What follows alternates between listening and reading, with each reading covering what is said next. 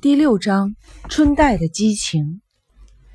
我在很久以前读过以钟乳洞为背景的侦探小说，姑且不说小说里设计的圈套或情节如何，单是在钟乳洞里杀人这个设想就令我很感兴趣。有关钟乳洞景色的浪漫描写也让我着迷。我甚至还梦想过一定要亲自去一趟那个美丽的地方。现在我的手头上没有那本书，记不太清楚了。仔细回想一下，那段文字应该是这样的：刚从入口进来的一段路上，石灰岩形成的洞顶低垂，必须弯腰才能行走。越往里走，洞顶便越高。萤石结晶而成的墙壁，仿佛镶嵌了千百颗的宝石，在黑暗中发出璀璨而美丽的光芒。我还记得，接下来有一段描写钟乳洞里天然形成的大厅的文字。洞顶大约有一百英尺高，成百上千块美丽的钟乳石像冰柱一样齐刷刷地悬垂下来。洞顶中央光灿灿地垂下了一挂钟乳石，形如一盏珍珠白的巨大天然之形的吊灯。周围的墙壁上尽是天然雕像和藤蔓似的花纹，璀璨夺目。绚烂多彩，简直比古代的宫殿还要雄伟华丽了好几倍。可是事实和小说有着天壤之别。我们正在探险的这个洞窟，便如实的证明了这一点。莲子和我跟在姐姐的身后向前走着。这个洞窟的确呈现出钟乳洞的样子。洞顶很低，到处都有冰柱一样的钟乳石垂挂下来。四周的墙壁上布满了不透明的天然雕像和藤蔓的图案，这的确是一种奇观，却一点儿也不像小说里写的那样的美好，也并不浪漫。脚底下及四周的墙壁、洞顶都是湿漉漉的，不时有水滴到后脖颈，冰凉的感觉令我们浑身一颤。潮湿的空气阴沉而浑浊，粘在皮肤上，绝对称不上是爽快。更别提那仿佛镶嵌了千百颗宝石的璀璨的萤石了。我们周围根本看不见它们的影子，我们只能怀着巨大的不安，像盲人一样，用四肢摸索着走在这个令人毛骨悚然、不见尽头的洞窟里。前行之时，我们周围两三米左右的区域，在灯笼火光的照耀下，微微的浮现出来。可是光晕之外，前后左右都是令人窒息的黑暗。我被不安和焦躁折磨得有些透不过气来，无数次的想要掉头回去。在这种情况下，女人是不是比男人更加的有勇气呢？我一直畏缩不敢向前，姐姐和点子却丝毫没有流露出那样的神色，只是默默的前行。姐姐领先我们两三步走在前面，点子紧贴着我尾随其后，大家都静默不言。这个洞窟里似乎有无数条岔道，我们常常会遇到分成两外的岔路口。每次姐姐都会停下脚步，借着灯笼的光亮查看地图，然后又头也不回的飞快的往前，也不和我们商量。自我来到这个村子，姐姐的温情便是我生存下来的唯一的依靠。迄今为止，姐姐从未对我流露出不愉快的神色或举动，她安静温和。温柔的性格总是让我感到无比的放松。可是今天晚上，姐姐究竟怎么了？为什么突然变得那么的固执任性？是我做错了什么吗？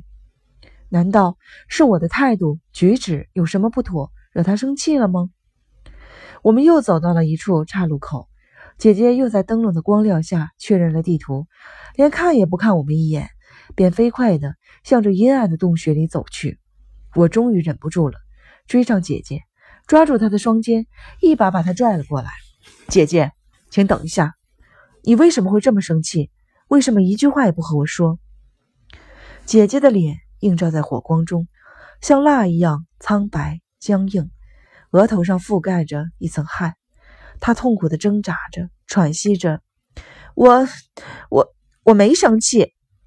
不，你明明就在生气，在生我的气。姐姐，请原谅我吧。要是我有什么做的不对的地方，我向你道歉，请告诉我，我到底是哪里错了？我一定按照你的吩咐去做。你不要生气了，我，我，姐姐，你不要这样对我这么冷淡好不好？我都不知道该怎么做了。姐姐默不作声的盯了我看了一会儿，突然皱起了脸，像小孩子要哭鼻子一样，叫了声“陈米”，便依偎在我怀里，放声大哭起来。姐姐，你你这是怎么了？我不禁大吃一惊，莲子也吓了一跳，她呆呆的站着，瞪大了双眼。姐姐扑在了我的胸口上，哭得更厉害了。她一边抽泣一边说道：“陈米。”原谅我，原谅我，我怎么会不理你呢？怎么会？怎么会？不不不，是我不对，你什么都没有做错，都是我不好，对不起，对不起。姐姐以脸蹭着我的胸口，依旧哭个不停，她的眼泪透过睡衣灼烧着我的胸膛。我茫然的矗立，无法理解姐姐突如其来的激情，就算我想安慰，也不知道该说些什么。我束手无策，只能静静等待姐姐这一阵暴风雨般的激情平息下来。点子也有些惊慌失措，可又找不出安慰的话语，只是一脸担心的看着姐姐。过了许久，姐姐的抽泣声渐渐的弱下来，我便轻轻的抚摸着她的肩膀，说道：“姐姐，一定是累坏了，所以会有莫名其妙的情绪激动起来。呃，咱们回去吧。”回去好好休息一下。对不起，姐姐终于离开了我的胸口。她擦了擦眼泪，满脸害羞的神色，眯着眼睛看着我。今天晚上我的确是有些奇怪，一会儿莫名其妙的发脾气，一会儿又突然大哭起来。点子，你一定也吓坏了吧？没有啊，我反倒是有点担心。姐姐，你是不是哪里不舒服？是啊，一定是过度疲劳了。前几天还一直在卧床养病呢，待在这种地方对身体可不太好。姐姐，咱们回去吧。谢谢，可是我不能这样回去，至少要确认小梅姑祖母的平安无事啊。没错，这也是个问题。把那个像小麻雀一样可怜的老太太扔在一边，直接回去，这样的事情我也做不来。可是我又不放心让姐姐一个人回去。姐姐，那就暂时休息一会儿吧。说不定待会儿又有精神了。好，就这么办。姐姐并没有反对我的建议。小点，附近有没有可以坐的地方？嗯，我这就去看看。莲子提着灯笼在附近照了一会儿。哥哥，这里能坐，这里的土是干燥的。姐姐，请到这边来。莲子找到的是墙壁的一块凹陷处，脚边是像瓷枕一样拱起来的钟乳石群落。高度恰好适合坐在上面休息。我们并排坐下，姐姐看起来精疲力竭，脸色更差了，就连呼吸似乎都很痛苦。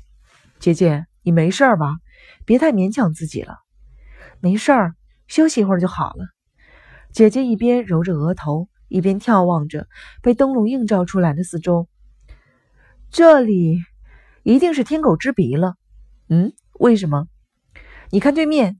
有一处突出的岩石，形状就像天狗的鼻子。姐姐高高的举起灯笼，指了指对面的墙壁。我仔细一看，洞窟到了那一带，突然变宽敞了。从姐姐所指的对面墙壁的凹陷处，伸出了一块粗大的棒状的岩石，果然很像天狗的鼻子。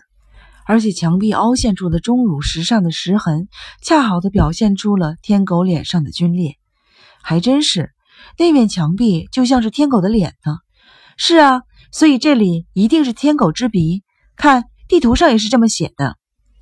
姐姐展开了那张用毛笔所绘的地下迷宫图，上面写着“元之凳”“天狗之鼻”“回声之石”这三个地名，旁边还记载着三首和歌。这一点和我的地图一样，像麻雀一样纷乱的路啊。圆之凳便是那里的里程碑。若在那翱翔的天狗之鼻休憩，定要侧耳倾听那回声之时，要小心行走在那回声之时啊，因为那是六道之鬼与佛的分岔路。原来如此，那个圆之凳就是这座地下迷宫的第一个标志性地点了。是啊，一定是的。这个天狗之鼻就是第二个标志。附近应该还有个叫回声之石的地方。可是侧耳倾听的回声之时是什么意思呢？不太清楚。这里既然写着，若在那翱翔的天狗之鼻休憩，定要侧耳倾听那回声之时，那么只要在这里仔细倾听，就应该听见什么吧？我正说着，姐姐突然抬起了手，嘘，她示意我们不要出声。听，那是什么？是什么声音？我和点子看到姐姐的脸色后，惊得倒吸了一口凉气。姐姐，你听到什么了？好像是奇怪的声音。姐姐惊慌地捂住了嘴。就在这时，我也清楚地听到了，从洞穴深处传来了一声又高又尖的惨叫。隔了一段时间后，那声惨叫又一波一波的震撼地传来。接着，我们又听到洞穴深处传来一阵慌乱的脚步声，就好像有千军万马攻打过来，震耳欲聋。有人来了！姐姐，小点，灭灯。我们同时吹灭了灯笼。蜷缩在黑漆漆的洞窟里，震耳欲聋的脚步声很快停止了。可是依然有人从洞窟深处向这边靠近。这不时传来的一阵阵重叠的跌宕的脚步声，就可以判断出来。啊，我明白了，刚才的惨叫声和脚步声绝不是许多人发出来的。回声之时，从这个名字也能猜出来。再往里走。应该横亘着回声效果很好的复杂的地下迷宫，在那里一旦发出声音，就会被四面的墙壁所反射，声音因此扩大几倍甚至几十倍，一直能传到很远的地方。所以现在正往这边走的人绝对没有那么多，恐怕只有一个。如果是两个以上，应该偶尔可以听到他们的对话。咔嗒，好像有人绊了一跤，接着便传来了咔嗒。咔嗒咔嗒的声音，同样的声音透过潮湿的空气陆续的传来，渐渐变得不清晰了。是回声，点子终于也觉察了。嗯，是回声。嘘，别说话，已经离这很近了。那脚步声似乎已经走出了回声之时，隐隐约约的回声没有了。只见啪嗒啪嗒的脚步声悄悄地向这边逼近。我屏住呼吸，等待着。不久，对面拐角处的岩石出现了摇曳的光环。看来那个人拿着手电。我们不由得以后背紧贴着墙壁的凹陷处。手电筒的光环晃动着，渐渐地向这边靠近。二十步，十步，五步，那个人终于出现在我们的面前。幸亏我们在墙壁的凹陷处，对方没有看见我们。但当他从我们面前经过时，我们就看清了他的样子，他穿着一身深灰色的袈裟，是马吕韦寺的鹰犬师傅。